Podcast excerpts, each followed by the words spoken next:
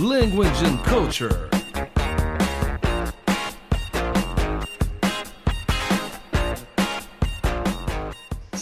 Salve amantes da cultura e da educação! Aqui é Carlos Augusto Monteiro em mais um episódio do seu Lacult. Como vocês podem ver, né, pela introdução mesmo, que eu ultimamente eu tenho dado uma variada, né? Eu sempre falava para amantes da língua inglesa, porque como eu já contei essa história aqui antes, é, o Lacult foi criado, né, como Language and Culture lá em 2021 quando eu concluí a minha pós-graduação em ensino de inglês. E aí eu queria ter um, um local para eu praticar melhor, assim, várias coisas teóricas que eu aprendi na pós, né? Porque eu já dava aula de é, particular de inglês e continuo dando até hoje, mas esse, digamos assim, esse estofo teórico que eu ganhei, esse contato com professores é, que estão mais de acordo com o que está acontecendo aí no ensino de inglês hoje em dia e tal, eu dei uma atualizada, né? Então eu usei isso um pouco no, no, no Language and Culture, né, que eu criei, criei, né? Mas aí com o tempo, pô, fui dando espaço para coisas, digamos assim, mais do dia a dia e mais divertidas que a gente gosta de falar, como cinema, cultura, música em geral, né? E aí por conta disso também, é, o, o Language and Culture eu criei essa sigla, né, LACULT, para ficar mais fácil de falar. E aí então eu fui aumentando o repertório, né, do, do podcast. E aí hoje em dia eu praticamente já não chamo mais ele de Language and Culture né? Eu chamo ele de Lacult mesmo, até porque eu estou dando um novo significado para essa sigla, que seria linguagem, aprendizado e cultura. Que são três coisas, três pilares, digamos assim, do Lacult. E eu, apesar de ter feito muitos programas com cultura, com música e cinema, etc., eu nunca quero deixar de falar de educação, de cultura, né? Até por isso essa brincadeira da abertura que ela muda um pouco, às vezes pode ser que ela se adapte de acordo com o tema, né, também, né? Não tem muita regra para isso, né? E hoje para falar assim sobre assuntos mais ligados exatamente à educação, eu trouxe aqui, como sempre, meu partner em crime, William Faria. Grande Carlos Monteiro, tamo aí, cara, para falar dessa, desse universo maravilhoso aí que é a educação e puxar um pouco aí também para o profissional, né, e tudo, né? Tamo aí, cara, tamo junto. É isso aí, isso aí. O William, que além de partner em crime, é pau para toda obra, né? Então, quando tem um tema aí que eu boto ele nas roubadas aí dos temas, ele sempre topa, tá sempre aí. Até por isso que hoje a gente vai fazer só nós dois aqui. Como a gente fez aquele do Dia Nacional Podcast, que foi muito divertido. Então, é. voltamos aqui a falar sobre outros temas, né? Então, hoje nós vamos falar sobre formação profissional, né? Fiz todo esse suspense para chegar aqui e falar que vai ser esse o tema, né? E aí, é, contando um pouco rapidamente assim da minha história, né? Eu, eu fiz graduação em jornalismo, comunicação social, né? Habilitação em jornalismo, né? Pela UFRJ. Entrei em 1993, bota tempo nisso. E aí era, eu entrei no segundo semestre, 93, foi maravilhoso, porque eu passei seis meses entre a escola e o início da faculdade. Só aproveitando o tempo, fiz curso de conversação de inglês naquela época, é, fiz curso de datilografia, veja você, naquela época a gente fazia curso de datilografia e fiz outros cursos aí para preencher um pouco o tempo, mas também aproveitei para descansar, né? Afinal de contas, são seis meses que eu já sabia que eu ia entrar na faculdade e não tinha muito o que fazer, digamos assim. E aí eu concluí, na verdade, só em, no final de 98, eu fiquei seis meses a mais para entregar minha monografia, né? Que foi sobre o, o, o, tema incrível de o mito do vampiro através do cinema, 100 anos de Drácula, né? Poxa. Eu gosto muito do tema e tinha a ver com cinema, etc e tal. Então foi bem divertido fazer. É, e aí eu nunca mais fiz nenhuma educação assim muito formal. Eu não fiz um mestrado. Inclusive, uma coisa que está sempre na minha cabeça, né? Mas eu só fiz uma especialização em assessoria de imprensa empresarial e depois eu fiz agora, né? Como eu já falei, uma pós-graduação em ensino de inglês, porque eu queria dar uma coisa mais para o lado do ensino de inglês mesmo, né? Então, como eu já tinha graduação em comunicação social e jornalismo, eu aproveitei e fiz após em outra coisa. E nesse meio tempo, né, nesse super tempo, digamos assim, de 30, 30 anos, 30 e tantos anos, na verdade eu fui para o mercado com toda a vontade, né? Eu comecei estagiando na Tribuna da Imprensa, um jornal aqui do Rio de Janeiro, depois eu fui para Gazeta Mercantil, que é um jornal paulista, mas tinha uma sucursal aqui no Rio. Infelizmente, o jornal não existe mais. E aí depois eu fui para assessoria de imprensa, né? E desde então não saí mais assessoria de imprensa empresarial e tal, né? Então, a minha vida inteira foi muito assim corporativo, né? Sempre no ambiente corporativo, sempre no mercado, sempre ralando pra caramba, fazendo plantão, etc. Tal. Isso dá uma cansada, né? Então, eu, eu de uns tempos para cá, eu tenho privilegiado mais essa coisa do conhecimento teórico, de, pô, você realmente poder parar e melhorar, assim, o que você sabe, né? Poder aplicar coisas novas, dar uma oxigenada mesmo, né? Porque quem gosta de estudar e aprender assim, isso é muito bom, né? Então, eu tô nesse momento, assim, meio que querendo continuar esse, né? Depois da pós, pensando em fazer alguma outra coisa. E aí estou pesquisando muito sobre isso e por coincidência, né, conversando com o William, é, ele me contou que ele vai começar mais uma pós agora, né? Então, conta um pouquinho como é que foi essa tua trajetória aí de graduação, pós, etc e tal. Meu amigo, se eu te contar que a minha vida estudantil foi toda pautada em preguiça e vagabundagem, assim. Olha, que fazer comunicação social é quase isso. Só a vida real do mercado é que não é, mas a faculdade eu é. Não, se tinha uma coisa que eu não era na escola, era CDF, cara. Isso eu posso te dizer. Mas uh, as contas começam a vir, né? A vida vem, né? Os pais não estão aí para sempre, né? Então a gente tem uma hora que a gente tem que começar a se mexer. Mas graças a Deus eu me mexi cedo, né? Mas minha primeira graduação, na verdade, eu tive duas tentativas de graduação antes de eu me graduar mesmo. É, todos os meus estudos eles são pautados naquilo que eu estou vivendo no momento, né? Mas nas duas primeiras não engrenou, eu acabei deixando para trás. A primeira faculdade que eu me inscrevi na vida foi publicidade e propaganda. Hum, olha aí. Eu não cheguei até o fim, eu trabalhava na área e eu queria, né, fazer e tudo. Larguei. Depois eu fui trabalhar numa biblioteca por um tempo. Trabalhei quatro anos numa biblioteca em São Paulo, quando eu morava em São Paulo. Oh, e adivinha o que, que foi que eu fui estudar? Biblioteconomia. Biblioteconomia, isso. E depois, cara, aí sim, né? Aí eu fui trabalhar na parte administrativa, aí eu mudei para o sul e tudo. Então eu me formei em administração de empresas. Esse, esse é meu primeiro, minha primeira formação. Interessante isso que você falou, porque você fazia de acordo com o que você estava trabalhando, né? E aí isso. acaba que você junta um pouco o lance da criatividade que você tem, né? Que você usou ali na publicidade e propaganda, esse centro de organização que você tem também, né? Na, na biblioteconomia. É. E do conhecimento, né, e tal, de ler e tal. E aí depois a administração. É interessante esses três vertentes que você juntou. É, peguei. É, porque na verdade eu nunca, eu não cresci assim com aquela orientação, ah, quando eu crescer eu preciso ser advogado, preciso ser médico. Os meus pais nunca me deram essa essa direção, sabe? Você precisa ser isso quando você ficar adulto. Então eu meio que fiquei, ah, vamos dizer assim, me deixaram à vontade, né? Então, quando eu comecei a fazer a administração de empresas ali, eu, eu acho que eu falei, bom, eu vou ficar nesse, nesse nesse campo aqui porque tenho mais possibilidades, né? E aí, cara, depois da. Quando eu estava estudando administração, foi quando surgiu uma oportunidade para assumir a, a, uma gestão de um setor, na qual. É, numa, na empresa que eu trabalho até hoje, né? Numa indústria, uma grande indústria aqui do Rio Grande do Sul. E aqui eu trabalho na área de segurança patrimonial.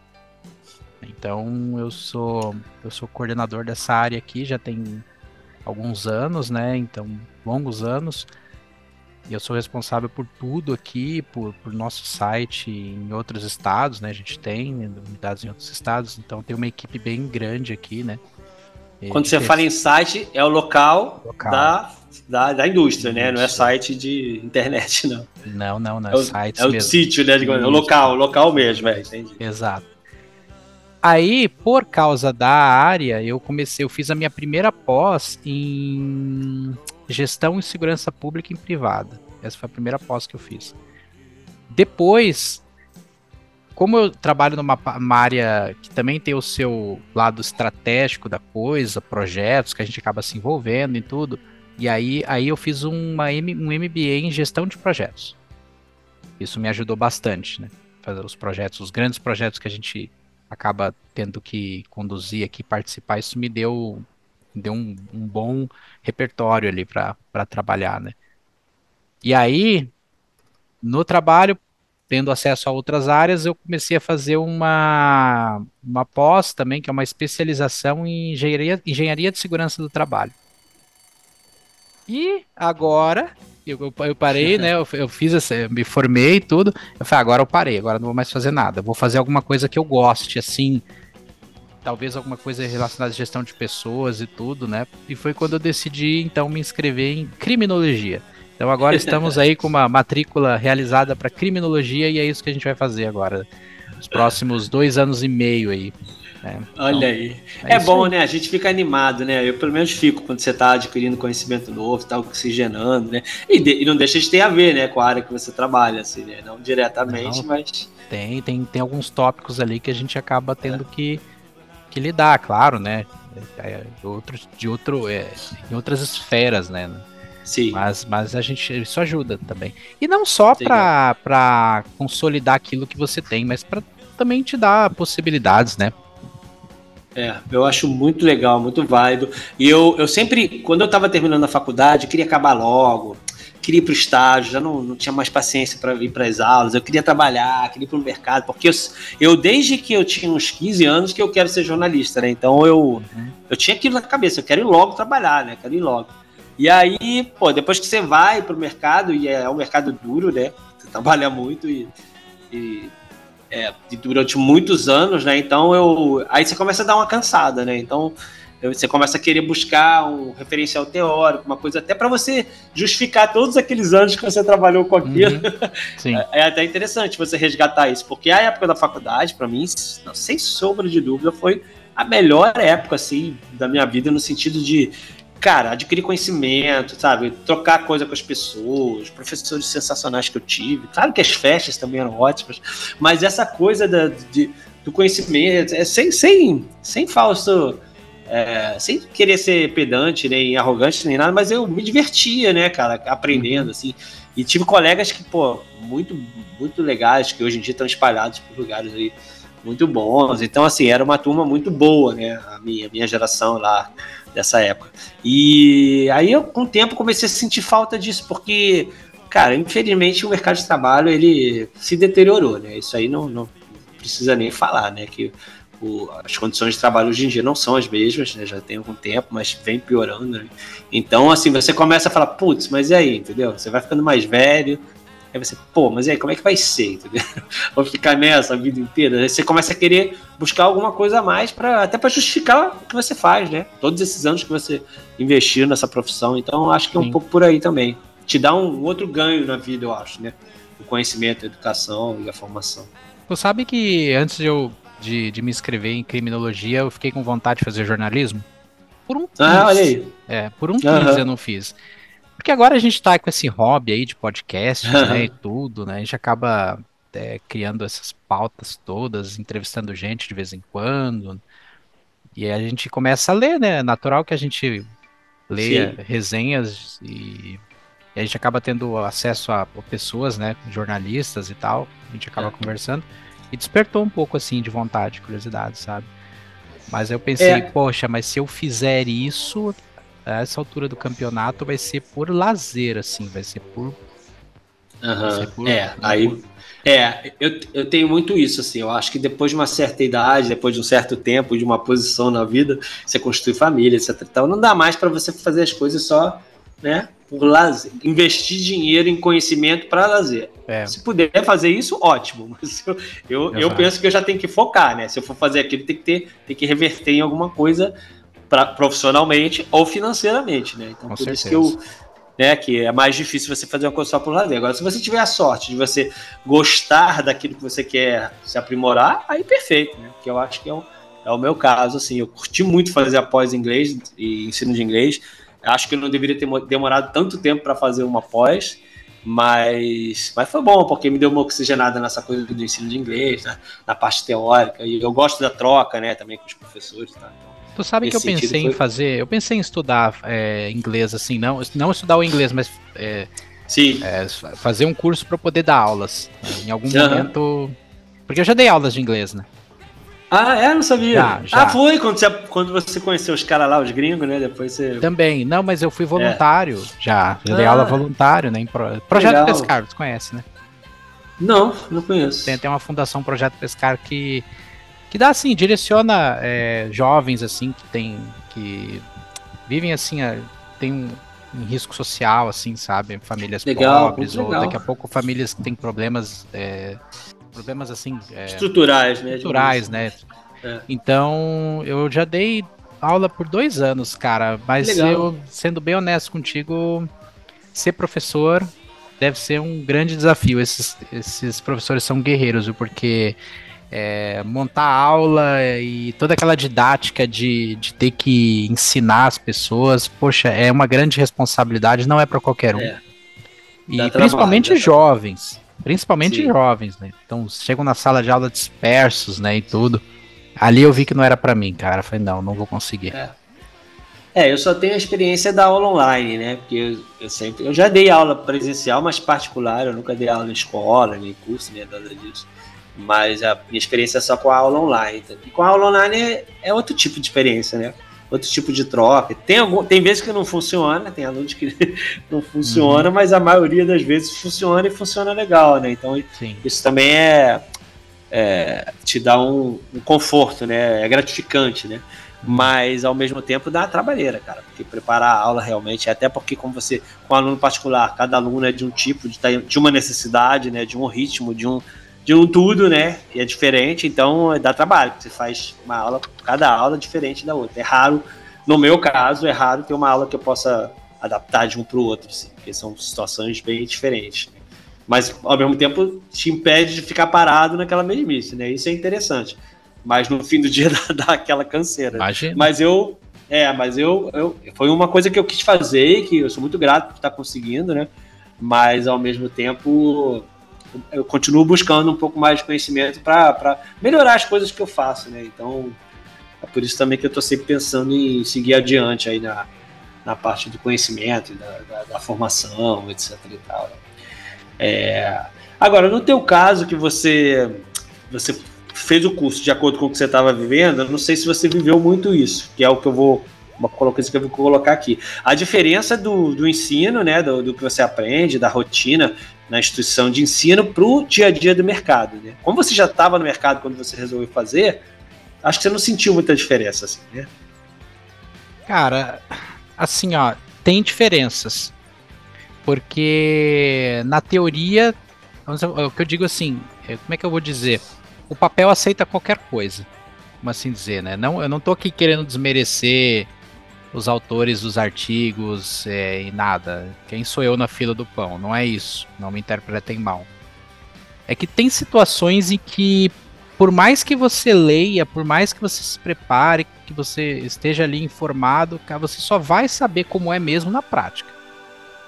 Eu acho que eu senti mais isso na, na, na, na questão de lidar com pessoas, gestão de pessoas na faculdade tu tem cadeiras que são voltadas para recursos humanos, então você acaba estudando algumas uh, alguns temas assim de gestão, liderança, né, equipes e tudo, né?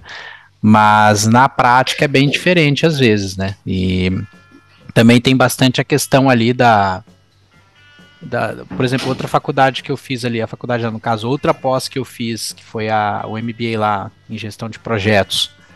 Cara, ali também, mesma coisa. Muita coisa que eu aprendi ali, eu já meio que sabia fazer pelas experiências que eu tive aqui na empresa trabalhando também, sabe? Então tem coisas que se relacionam muito, que são, tem tudo a ver, mas tem coisas ali que, cara, é só na prática. Porque tem outra coisa, tem outro desafio. Por mais que você estude, por mais que você tem aquela, aquela base teórica, a parte prática muitas vezes independe da sua vontade de, de, de, de aplicar, porque você não está levando em consideração o, a cultura da empresa no qual você está inserido. Porque pode ser uma cultura que desfavorece tudo o que você aprendeu ali. Então é muito difícil, às vezes, você aplicar certas coisas na prática, o que você aprende na, na faculdade e tudo, sabe? Pessoas, cara. Pessoas realmente são, são uma caixinha de surpresa, né? Não é fácil. É, e você fala isso da posição de alguém que realmente tem muito a gestão de pessoa forte, Sim. assim, no seu dia a dia de trabalho, né? Bastante. O tempo todo. Coisa que eu te... É, o tempo todo, né? Então, realmente, esse é um desafio, porque pessoas, né, são imprevisíveis, cada um é de um jeito, você tem que levar Sim. em conta sentimentos e aptidões, e... mas eu acho assim, eu acho uma arte. Saber gerir pessoas, para mim, é uma arte, porque eu acho que 90% da insatisfação da, dos trabalhadores, dos colaboradores, das pessoas que estão numa empresa, é porque não se sabe fazer uma gestão bem feita. Assim. Porque se você contrata uma pessoa, se você teve um mínimo de cuidado na seleção daquela pessoa, é porque ela não é horrível e ela não, não, não é, uma, não, é, não é um colaborador, não é um trabalhador ruim. Né? Se você selecionou e colocou dentro da sua empresa, porque alguma qualidade aquela pessoa tem, né? Então, se de alguma maneira ela não está performando direito, ou se ela está insatisfeita, né? Tem alguma coisa errada na gestão. Eu acho isso, assim. Eu já vi isso acontecer milhões de vezes, assim, de lugares que eu trabalhei, que é que você, pô, se, se não tá, se os funcionários não estão bem geridos, cara, eles podem ser excelentes, que não vão estar tá dando tudo que eles podem dar, que eles não vão estar na função que eles deveriam estar. Então, quando acontece, e eu também já vivi isso algumas vezes, da, da gestão ser bem feita, cara, as pessoas voam, né? Então, acho que é muito legal quem sabe fazer isso, porque para mim é uma arte, assim, é você saber usar realmente o melhor de cada um, sabe? Pelo todo. Acho muito legal isso. É. E tem a questão da, das gerações também, né? Dos tipos de, de profissionais, né? Então, assim, eu, eu tenho acesso a pessoas de todas as idades.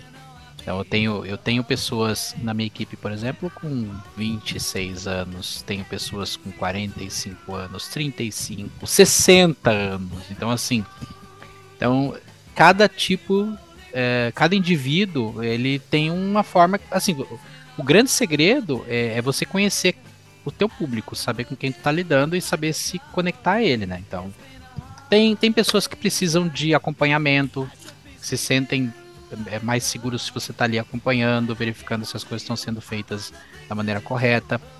Já tem aquele perfil que gosta de liberdade, que não gosta muito desse acompanhamento, que são os mais seniors, não assim dizer, os, os, os, os, que, os que têm mais experiência de Sim. fazer aquelas atividades, né? Então tu tem que conhecer, cara. E mas o mais importante que tu citou aí, cara, é, é que assim, por trás de cada pessoa tem uma família, tem problemas, tem boleto para pagar, tem, sabe, tem uma vida por trás. Então, quando você tá diante de alguém que não tá performando direito, talvez, talvez ele tenha sim uma boa gestão na empresa. Talvez ele tenha é, um acompanhamento satisfatório que dá as condições dele trabalhar e performar, mas muitas vezes é, tem pessoas que fora da empresa vivem contextos é, sociais e até pessoais que não colaboram demais, sabe? Então aí a, a, pessoa se sente desafiada em, em, em, conseguir separar as coisas, entendeu? Separar é, é, o tal do CNPJ, separar o CNPJ do CPF, Sim. sabe? É bem é. difícil, cara. É difícil mesmo. É difícil para a pessoa e para quem está gerindo ela, né? Porque sabe que tem que levar isso em conta também, né? Deve ser é. bem difícil isso mesmo. Né? É, é, eu perguntei essa coisa da diferença entre a, entre a, entre os, a faculdade e, e, a rotina, porque eu, quando estudei lá na FRJ, tinha um foco muito forte teórico, né? E não era forte a parte prática, tinha pouca. Uhum. Isso foi mudando com o tempo, pelo que eu fui acompanhando, né? Por ser uma universidade pública, mas ela foi se adequando e foi incrementando e foi melhorando a sua estrutura, mas na época que eu saí, foi teoria e mercado, assim, pô, se colidiram, né? Porque a vida real do mercado do dia a dia era bem diferente. E como eu optei por isso, eu quis cair no mercado. Tenho colegas que simplesmente continuaram estudando e hoje são é, doutores, né? Uhum. São professores universitários e tal. Mas eu não, eu fui pro mercado, eu queria ir pro mercado, eu queria escrever, eu queria trabalhar, eu queria apurar, eu queria né, ir pra rua, eu queria, enfim. É, então, assim, é, eu senti muita, muita um, um, choque grande. Assim. Por um lado, foi muito empolgante, né? A, a, o que eu passei a ter, mas por outro também se assustava um pouco, porque é muito, muito, digamos, solto, né? É muito da prática mesmo, né? Como tinha um amigo meu que, é, que brincava, um veterano na minha época da faculdade, que ele falava: ah, você vai estudar Deleuze, né, na faculdade, e aí você não vai discutir Deleuze com o, o cara lá da, da você vai fazer a reportagem policial, vai entrevistar o bandido, você não vai discutir Deleuze com ele, né? Então isso mostra bem o que, que é, né? A teoria e a prática, né? é. né? Mas é claro que você sendo uma pessoa que tem conhecimento tal, né, de certas coisas, de teorias da comunicação, etc, tal, meio que instintivamente você vai usar aquilo no seu dia a dia. Muitas vezes não, mas muitas vezes vai, é. né? Então é um pouco isso também, né? Você saber compor as coisas. É, tem que ter base teórica, o conhecimento teórico, ele é importante. Até para você exercitar a tua, tua, tua, mente, né? E você aprender e, e tentar criar perspectivas das coisas, sabe? Não, não é dispensável, só que é, é realmente é difícil, assim. É, às vezes eu, eu, vejo muita gente no mercado de trabalho tá recém chegando e tá assim pilhado, vem da faculdade assim com, cheio de, de coisas na cabeça é. e tudo. E quando chegam num, num, ambiente corporativo, por exemplo, cara, eles são esmagados pela, pela máquina, pela rotina e, e tudo, sabe? Daqui a pouco eles se sentem frustrados porque eles não conseguem é, ainda é, discernir o que, que eles conseguem aplicar na prática aquilo que eles estudaram na teoria, entendeu? A gente vê isso muito nos jovens que estão chegando no mercado hoje. Não é. nos mais antigos, né? No pessoal que já está mais calejadinho, né? É. Mas eu entendo essa reação, porque eu tive isso, né? Tive isso bem forte. Assim, para mim foi bem difícil no início, apesar de eu estar empolgado, foi bem difícil, porque realmente é a vida real, né? É. Então, você trabalha muitas horas, você trabalha sob pressão, né? Porra, nem sempre você é bem remunerado e tal. Então, assim, é, é difícil, né? É, mas você, com o tempo, você, graças àquele estofo que você teve, aquilo pode te ajudar até na inteligência emocional, né? O fato de você ter adquirido um conhecimento X, assim. Aí, quando você é confrontado com aquela situação mais do dia a dia, né? Mas aí você, com o tempo, eu achei interessante. Você falou que a pessoa é mastigada, devorada, né? Pelo, pelo dia a dia do, do mundo corporativo, mas ela às vezes ela tem a condição de voltar, né? Tipo, renascer e falar, não, peraí, vou pegar isso aqui, essas duas experiências que eu tive, uma no, no, na faculdade e outra na, no, no, dia a dia corporativo, e vou fazer disso uma outra coisa e vou dar a minha contribuição melhor que eu possa para isso, né? Então, acho que a gente passa por várias fases, né, na vida profissional, e essa é uma delas. Quando a gente descobre esse, esse pulo do gato, assim, a gente começa a ficar mais confortável, né? Começa mais conformado e adaptável ao dia a dia. Né? A vida ensina, meu amigo, isso eu te digo. Exato. A exato. vida ensina. E que bom, coisa. e que bom, porque a gente aprende muita coisa que anos depois pra gente é óbvio. Mas a gente, quando começa como estagiário, como é, como profissional iniciante, cara, a gente faz muita bobagem e a gente tem ideias na cabeça que hoje em dia olho para trás e falo, como é que eu podia pensar que era assim, né? Uhum. Então, é isso é engraçado também, como essas coisas vão se desmistificando e aí depois você olha para trás e fala, cara, como é que eu achei que poderia ser isso, né? Que, que mico que eu paguei por causa de tal coisa, né? Mas não tem outro jeito, a maturidade só vem assim, a gente sendo confrontado com a realidade e a gente aprendendo, né? Porque senão também não adianta. É, é verdade. Tanto que a maturidade dos profissionais, é, eu tenho essa experiência, assim, de que ela tende a ser muito valorizada, né, no ambiente de trabalho. Assim. Mais ainda agora, porque as gerações estão cada vez mais diferentes, né? Isso que você falou das pessoas sim, mais jovens. Com certeza. É, eu acho que sim.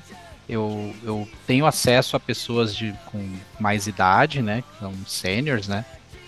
da geração mais antiga e são pessoas assim com uma experiência de vida riquíssima.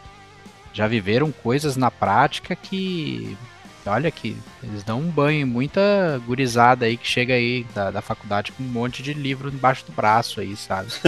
então, mas não dá para se ignorar, né? O perfil sênior ele é, ele tem muita experiência e e olha, eles têm também a toda a vivência, né? Eles conhecem uh, muita coisa. Mas também tem aquela coisa, né? Desde que se, uh, se atualizou também, né? Que também foi atrás, procurou se atualizar, Sim. procurou não ficar conformado, né? Porque esses aí o tempo tratou de selecionar e deixar para trás, né? Então, é um é, desafio é, hoje. Tu tem que estar o tempo todo se atualizando, estudando, lendo coisas, tendo acesso a novidades, sabe? Então isso, isso é um desafio. O jovem que chega no mercado hoje, cara, a mente dele tá fresquinha, né? Ele tá, tá é, um, é, uma esponjinha, uma esponjinha, né?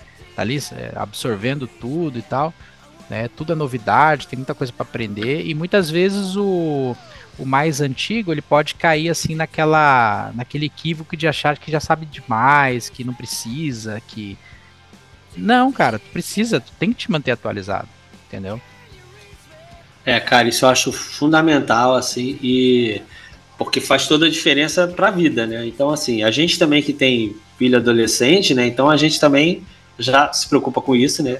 Eu sei que você é assim, eu também sou, da gente procurar entender tudo que estão passando, o que está acontecendo, o dia a dia, os gostos, né? As características. Então, isso já, já acho sensacional. Eu acho que isso dá toda uma perspectiva na vida, né? Que é você se preocupar com as gerações mais novas a esse ponto. E no trabalho é a mesma coisa, né, cara? Assim, é, você tem que encontrar algum caminho que você se interesse por estar atualizado. Você não precisa estar atualizado em tudo, porque nem tudo vai te interessar né, no seu dia a dia. Muita coisa você não quer nunca mais ver na vida e você só vê porque você não tem escolha, né? Você uhum. trabalha com certas coisas, certas, certas situações, certos métodos e práticas que não tem jeito, você tem que fazer aquilo. Mas se você encontrar um caminho de algo que te interesse, puder, pelo menos ficar atualizado naquilo, já vai com ser um grande ganho né? Com certeza. Eu acho que é isso que eu procuro fazer. É sempre procurar se provocar, né? aprender coisas novas, a, a sair um pouco assim da zona de conforto, sabe? Sabe é. que eu tenho uma, eu tenho uma, eu li uma entrevista do, li não, eu ouvi na verdade uma entrevista do Lobão uma, uma certa vez que ele comentou um, ele fez um comentário que me, sabe aquela coisa simples que tá na cara que tu nunca parou para pensar, né? Porque tu sabe, né, Carlos, a o lugar mais. O, o, cérebro nosso, ele, ele é muito. Ele se adapta ao que é mais confortável para ele, né? Sim, menos então, energia, né? Menos energia, o que é mais fácil, o que tá na mão. Então tu é. tem que te provocar, né? Então, Sim. porque assim, ah, o que será que, que é melhor para mim agora? Ah, chego em casa agora, o que, que eu vou fazer? Ah, eu posso ler um livro, ou eu posso ligar o Netflix e assistir um seriado. O que será que o meu cérebro vai babando, querer? Né? Ele vai querer o seriado, né? O Big então, Brother. Big Brother, não, esse aí eu não assisto. esse aí eu não assisto. Já assisti, o primeiro. Mas isso é pra outra história. É, mas o Lobão falou um, um, lance legal, cara. Ele disse assim, ó, cara, todos os dias eu tento criar uma situação pro meu cérebro ficar desconfortável. Eu tento me impor alguma coisa que normalmente eu não costumo fazer para eu fazer e e eu ficar provocando ele todo dia, eu provoco meu cérebro de, uma, de um jeito diferente. Isso me tira é. da zona comum, da zona de conforto e me, me faz é, ser mais criativo e tal. Eu falei, cara, e não é que ele tá certo mesmo? Então, isso são pequenos desafios diários, né? Tipo, eu, tu vai sair do trabalho, aí tu pensa, pô, vou chegar em casa hoje, o que que eu vou fazer? Bom, não quero saber de mais nada, vou tomar meu banho, vou simplesmente ficar lá na minha caixinha do nada, não vou fazer nada ou vou ver um filme. Não, quem sabe hoje, eu, antes de deitar, eu não leia um capítulo de um livro que eu quero ler muito. Porque aquele livro tá lá na minha uh, estante lá, que eu tô postergando a leitura dele há meses. Não, hoje eu vou pegar esse livro e vou ler ele. Eu vou ler um capítulo por dia. Entendeu? É. Isso é se provocar, eu, cara. É, isso eu, eu não tenho tanta dificuldade porque eu, eu já, já me interesso por muita coisa e às vezes eu me divirto aprendendo mesmo, né? Então, muitas vezes eu, eu faço isso. É, mas também tenho as minhas zonas de conforto até dentro disso, né? Certas coisas que eu leio, certos temas que eu procuro. Então, vai ter sempre uma zona de conforto, por mais que você esteja acostumado, porque tanto a mente quanto o corpo, eles se acostumam com é, um ritmo forte, né? Isso é uhum. é sabido, né? Chega uma hora que aquele ritmo que você dá para o seu corpo, para sua mente, passa a ser assimilável e já fica confortável, né? Então, Sim. isso é um desafio também, né? Você está sempre provocando para coisas que te incomodam, que, que te dão trabalho, né? Gastam mais energia, né? Porque a gente quer saber que é isso que faz o, o cérebro crescer também, né? E se desenvolver.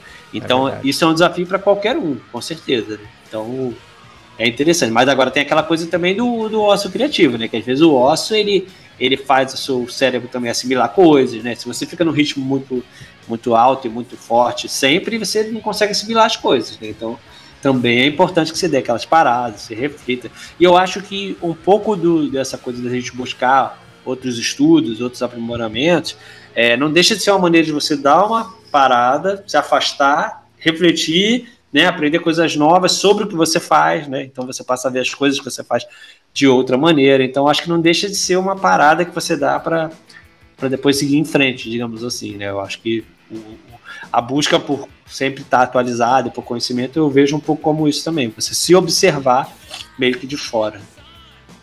Eu, eu não sei se você passa por isso, mas também tem aquela coisa, né, Carlos? É, é muita oferta de coisas para fazer e pouco é. tempo, né? Tipo, tu sai do teu, do teu, da tua rotina de trabalho, tu tem aquelas tantas horas por dia que você trabalha, tu chega na sua casa, ou sei lá, quem trabalha remoto e desliga o computador, enfim, né? É livro para ler, é seriado para assistir, é revista, é. Puxa, é tanta coisa acontecendo, é rede social para ficar atualizado, se for o caso, grupo no WhatsApp que às vezes quer te atualizar, então é, falta tempo, cara, para tanta coisa para fazer. E em meio a isso é que talvez as pessoas meio que procurem ali um, ah, uma desculpa para não estudar, ou daqui a pouco para não, não fazer alguma atividade que vá agregar pro, pro trabalho, sabe? Então aí a gente já entra num campo que talvez tenha a questão de, poxa, eu já trabalho o dia inteiro, já tô cansado, pô, eu já me formei, eu já tenho uma pós, o que, que eu quero estudando de novo? Eu quero mais é chegar em casa e descansar. Isso é uma, é uma armadilha. Porque quando você pensa dessa forma e você se dá o direito de, de ser assim, de pensar assim, possivelmente tu tá te limitando de, de alcançar voos maiores, né? Sei lá, é, um, é uma, algo que eu penso, assim, eu tenho refletido sobre. É muito interessante porque, assim, é, esse é um mal do nosso tempo, né? O excesso de informação, o excesso de, de lazer, excesso de coisa para se informar, excesso de coisa para fazer. É todo mundo disputando o seu dinheiro, né? Porque tudo isso custa dinheiro, né? Então tá todo uhum. mundo querendo pegar o seu dinheiro para que você faça aquela coisa que vai, né? Aquela pessoa vende aquele serviço, aquele não sei o que. Então, isso é um desafio, um desafio bem difícil também. E aí, muitas vezes, eu procuro ir contra um pouco contra a contramão, assim, porque. Na contramão, né? Porque eu acho que é, se pouca gente faz, tem alguma coisa ali também, né? Tipo, aquilo vai te dar um diferencial, diferencial de alguma maneira. Então, às vezes o meu critério é esse, né? Não ir também sempre porque tá muito na cara, né? Que todo mundo busca, todo mundo faz, entendeu? nada contra. Mas eu, sei lá, eu não sei se eu tenho tanto tempo de vida para consumir tudo que eu quero, então eu vou ter que priorizar. Já faço isso, não tem mais como, né? E eu acho que tem outro lado também, que a não ser que você seja herdeiro no Brasil, né? Uhum. de uma herança, você não vai poder se acomodar nunca. Desculpa. Não. Eu tenho isso, claro. Não. Eu não vou poder me acomodar nunca. Porque todo dia eu vou estar tendo que buscar o dia a dia, né? O sustento Sim. e as condições. E eu acho que o brasileiro, coitado, tem muito isso, né? Você não vai poder se acomodar nunca. Nunca. Não. Não, não vejo isso acontecendo. Você já parou então, para pensar na sua aposentadoria? eu já parei com muito terror e muito apavoramento e ansiedade e tristeza. Eu paro para pensar assim, porque Sim. eu não me vejo me aposentando. É. Eu acho que eu nunca vou conseguir. Eu, fa eu tenho feito esse coisa. sabe? Eu penso assim, é, mas, vida, cara, eu já tô com 45 anos. Eu já desisti, cara. Eu penso assim, não falta muito, não. Né? Não, e a gente. E o que, que a gente consegue construir nessa vida, cara? Sendo é. brasileiro? Muito pouco, cara. Muito pouco. Pois é. Fico pensando, poxa, eu tenho que fazer um pé de meia mesmo? Como é que eu vou fazer, né? Tem, mas você tá fazendo? É.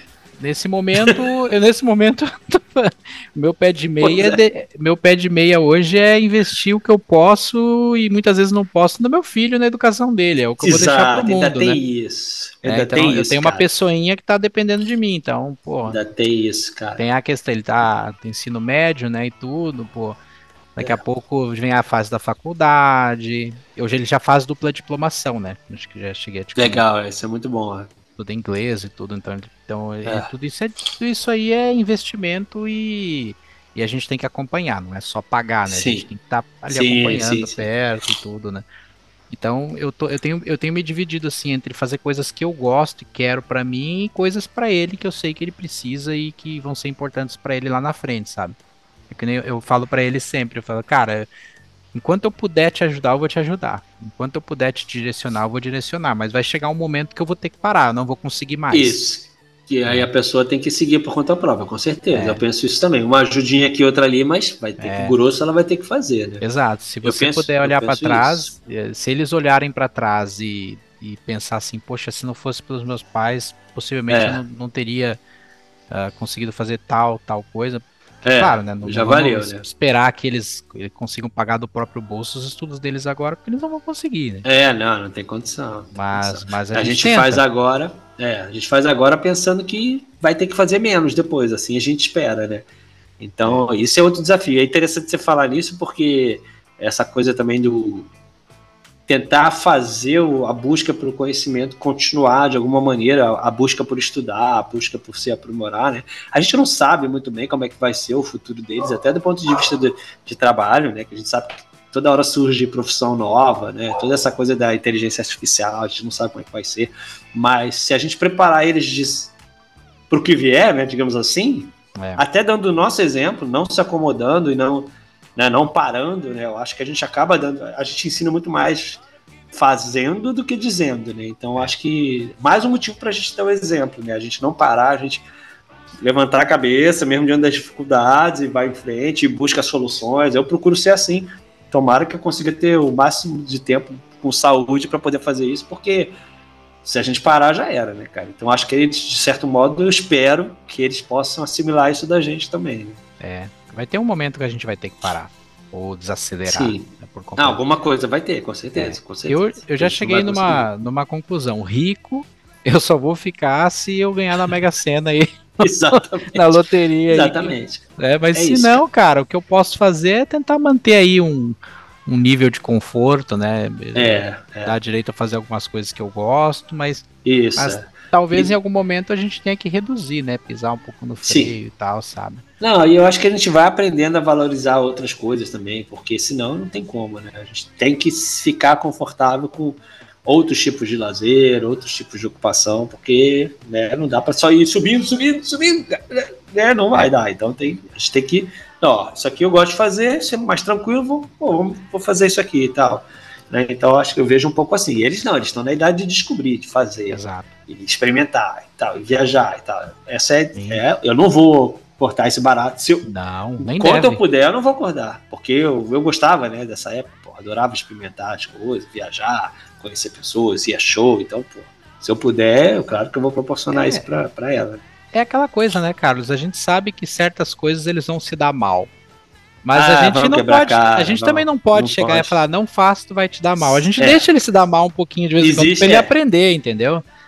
É não aquele dá... se dá mal controlado. Vai ali, vai ali, vai se ferrar ali. É, vai, vai que eu tô olhando daqui. Vai ali, é, você vai se ferrar. Oh, oh, opa, não dá para criar os filhos num aquário também. Tem que deixar eles, eles viverem suas próprias experiências também, sabe? É, eu, que é aquilo que a gente fala até no mercado de trabalho, a gente só aprende se ferrando quando a gente é estagiário, a gente, né, então... É, e trazendo os filhos para o contexto de trabalho, sabe que eu imagino que você tem esses diálogos aí com a Cleo, eu tenho os, os, os meus diálogos aqui com o meu filho, com o Anthony também, às vezes a gente conversa, né, a gente fala sobre trabalho, pergunto para ele às vezes o que, que, que vai querer fazer, ele muda, né, ele, ele ainda não se decidiu, né, tem hora que ele quer fazer algo relacionado a jogos, é, de videogame. Eu também não decidiu nada. É, então, às vezes muda aqui ali e tal. E aí eu, mas normalmente eu tenho essas conversas com ele, né? Eu falo, cara, só a única conselho que eu posso te dar que foi um conselho que meu pai não me deu. Isso meu pai não fez por mim, mas se eu pudesse te dar esse conselho, fica com isso aqui para ti, ó. Escolhe algo que você goste, que você sinta que você tem aptidão em fazer, que te atrai, que te dê prazer porque se você for fazer algo que não te dá prazer e que só vai te aborrecer, muito possivelmente você vai ser uma pessoa infeliz. Eu digo para você que eu sou plenamente realizado profissionalmente. Eu adoro meu trabalho. Eu venho trabalhar todos os dias e para mim assim é, cara, é para mim não tem tempo ruim, entendeu? Eu venho trabalhar, para mim é uma, um prazer, eu tenho me sinto realizado e financeiramente, quando o dinheiro vem, tu te sente recompensado por ele, né? Então, para mim é, cara, eu, eu, eu adoro, assim, eu gosto muito mesmo. Não me vejo fazendo muitas outras coisas, não, viu? Talvez somente uma extensão daquilo que eu já faço, talvez com, com outras responsabilidades, mas ainda fazendo isso que eu faço, que eu gosto, sabe? É uma cachaça, cara. Hoje eu posso dizer para você, eu faço o que eu gosto. É, muito legal. Eu, em linhas gerais, também posso dizer a mesma coisa, né? Agora a gente passa por momentos e momentos, situações e situações, né? Mas, no geral, com certeza, eu olho para trás e falo, pô, que legal, né? Tudo que eu fiz, que eu construí, tudo que eu, que eu, que eu experimentei, né? Profissionalmente e tal. Então, é, é eu curto muito também olhar para trás, né? É, mas, e, e, outra coisa que eu ia falar é que não é um clichê bobo esse que você falou, né? De fazer o que gosta. Não é um clichê bobo, não, que é uma realidade, não. porque o que vai te segurar muitas vezes é você ter a aptidão, é você se sentir confortável fazendo aquilo, né? Isso, cara, não adianta você, se você não tem predisposição para números, para, sabe, para jogar na bolsa de valores, não vai adiantar, uhum. entendeu? Você se forçar isso. Sim. Se você conseguir, é porque você tem alguma aptidão, e aí tudo bem, vai, vai fundo, né? Exato. Fazer uma carreira mais, né, mais as áreas exatas e tal. Vai ser melhor para você. Mas Exato. não adianta forçar, não adianta é. forçar, né? Então, porque até porque se você fizer o que você gosta, que você tem aptidão, você vai encontrar soluções em determinados momentos que vão te tirar de roubadas, que vão te dar uma ideia, entendeu? Então, se você não tem vivência e gosto por aquilo, você nunca vai conseguir, né, até superar certos obstáculos, né? Então, por isso que é tão importante, não é bobeira falar, né, de fazer não. o que gosta, é porque você tem que ter relação com aquilo emocional, Exato. senão não adianta. Né? Meu filho, por exemplo, ele é viciado em história. Na escola, uma das melhores, as melhores notas dele são em história e inglês.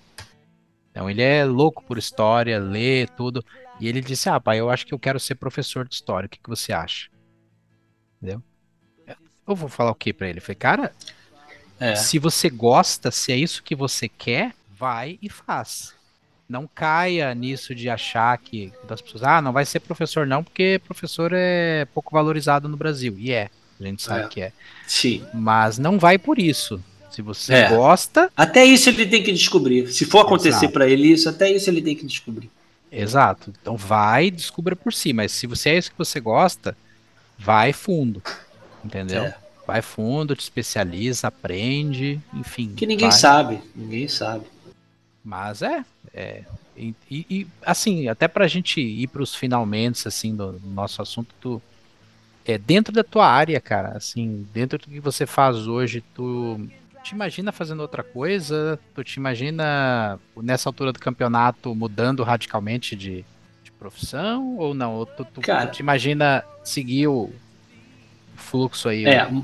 mudando radicalmente não me vejo, é, mas é, me vejo adaptando o meu conhecimento para outras coisas. Aí sim. Uhum. Mas assim, ah, largar tudo para trás, começar do zero, eu não acho prudente, assim, depois sim, que claro. a gente passa tanto tempo fazendo, né? Mas, é, mas eu entendo que as pessoas, e eu também, muitas vezes, a gente se cansa, né? De fazer aquilo por tanto tempo. Então, aí mais um desafio de encontrar saídas para você jogar fora tudo que você já tem, né? Que acho que aí também é burrice até, né? Então você tem que encontrar maneiras de adaptar, né? Então acho que é isso que eu pensei quando eu fiz a pós-graduação em ensino de inglês, que era uma coisa que eu queria fazer para mim, né, e tal, estou conseguindo, né, conciliar e tal, mas eu já estou com outras ideias aqui na cabeça também, porque até por conta dessa coisa, a gente vai envelhecendo, a gente já vai pensando como é que vai ser certas coisas, certas é. situações, certas, você já não quer mais passar por certas situações profissionais, sabe? que, que são mais desgastantes, então você não quer mais, você não quero mais. Não. então, né? Então tem isso também, a busca por adaptações do que nós eu já fazemos, faço, Nós fazemos parte de uma geração que é muito fiel ao trabalho. Né? Sim, gente, sim. É... Geralmente a gente tem um exemplo em casa. Né? Exato. Teve Nossos pais, por exemplo, meu pai, é. ele começou numa mesma empresa e se aposentou nessa empresa, cara. É, isso era muito comum. Tipo, né? o tempo de casa era muito, era um motivo de orgulho, né? Mais do que tudo. Pô, o cara, ele, uhum. os orgulhos dele é dizer que é. se aposentou e tal. Hoje, os jovens, a geração mais nova, assim, tudo, eles não se apegam tanto, não, a, não, é, ao vínculo de empresa, eles se apegam é. a eles. Sim, sim. Eles enquanto profissional, né? Eles são é. a empresa, né? É. Mas eu acho, acho bem válido, assim, a gente, a gente pegar um pouco dessa característica pra gente, também, que é da velha guarda, claro. para entender que a gente pode fazer pela gente também. Né? Exato. Eles têm que se sentir motivados, em primeiro lugar, né? É. Em primeiro eles, e aí depois o que vier, o que a empresa vai absorver como benefícios é a consequência dessa motivação que vai vir. Né? É. E toda é. empresa que eles passam tem que ter um sênior para segurar as pontas. Não, e outra, eu ia até puxar um é. gancho no que a gente falou lá atrás, que é a questão de você conhecer as pessoas para fazer uma boa gestão delas, é justamente tu entender que, que provavelmente Isso. tu vai ter esse tipo de profissional na tua equipe, cara. Sim. Então sim, você sim. tem que pensar assim, pô, se eu não criar desafios, se eu não criar é, vamos chamar de cenários, né? É, ambientes para essa para esse jovem, para essa pessoa conseguir desenvolver o trabalho dela e se sentir motivado, desafiado e, e ter as suas expectativas é, é, preenchidas, eu vou perdê-lo pro mercado de trabalho. Sim, sim. E eu vou te dizer sim. uma coisa, tá? Não é tanto só por dinheiro, não. Dinheiro é importante.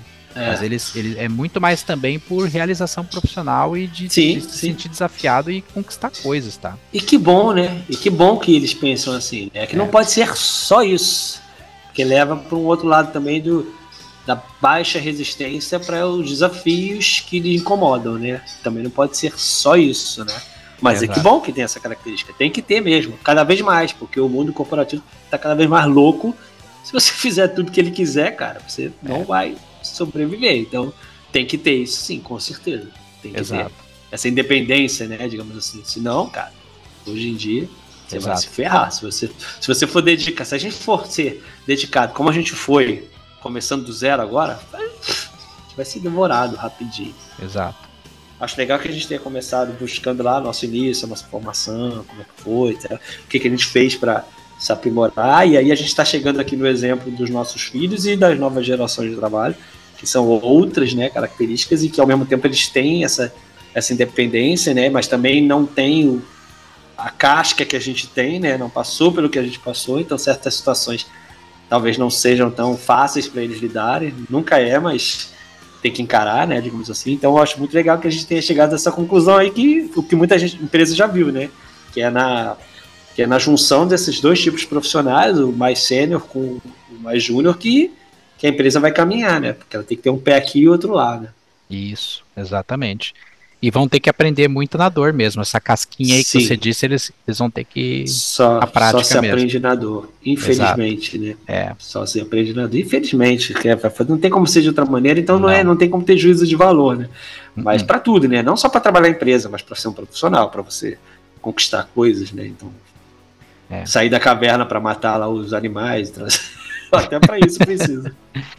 é. Eu acho que como fim aqui, eu- a mensagem que eu deixo para as pessoas é que não nunca deixem de se atualizar e de, de buscar aprender coisas novas, estudar, de, de, de se atualizar, enfim, né? Eu usei muito essa palavra, se gosto, atualizar. né? Esse- É, não perder esse exatamente. gosto né, por aprender, né? Porque atrofia. Mesmo o cérebro Sim. atrofia quando você deixa ele lá quietinho e não, não exercita, né? Exatamente. Não só o corpo, o- os músculos, o, o cérebro também atrofia. É.